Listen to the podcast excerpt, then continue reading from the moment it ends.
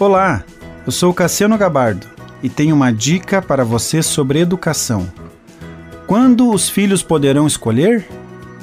Em 1 Coríntios, capítulo 13, diz: Quando eu era menino, falava como menino, pensava como menino e raciocinava como menino. Quando me tornei homem, deixei para trás as coisas de menino. Na infância, adolescência e até a juventude, antes de casar, são os pais os responsáveis, por lei e por amor, com o dever de proteger, cuidar e dar a formação necessária para o futuro adulto que esse indivíduo se tornará.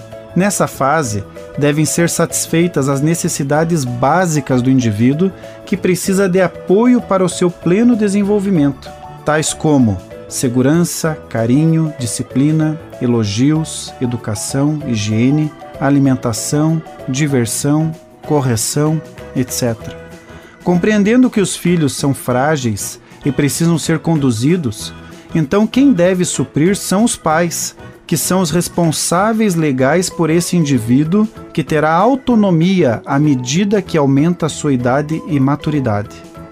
Com 16 anos, por exemplo, o adolescente pode votar mesmo não tendo, talvez, maturidade para eleger um representante para o seu município, estado ou país.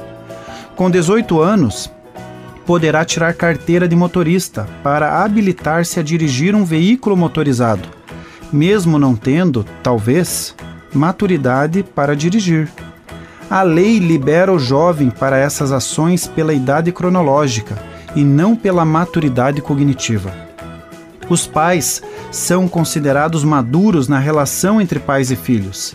Têm poder para satisfazer as necessidades dos filhos, assim como o professor para com seus alunos, e o pastor para com seus discípulos, e o patrão para com seus colaboradores.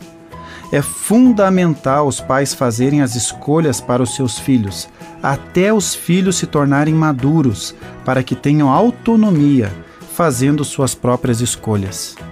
Continue abençoado, você que me ouve e toda a sua família.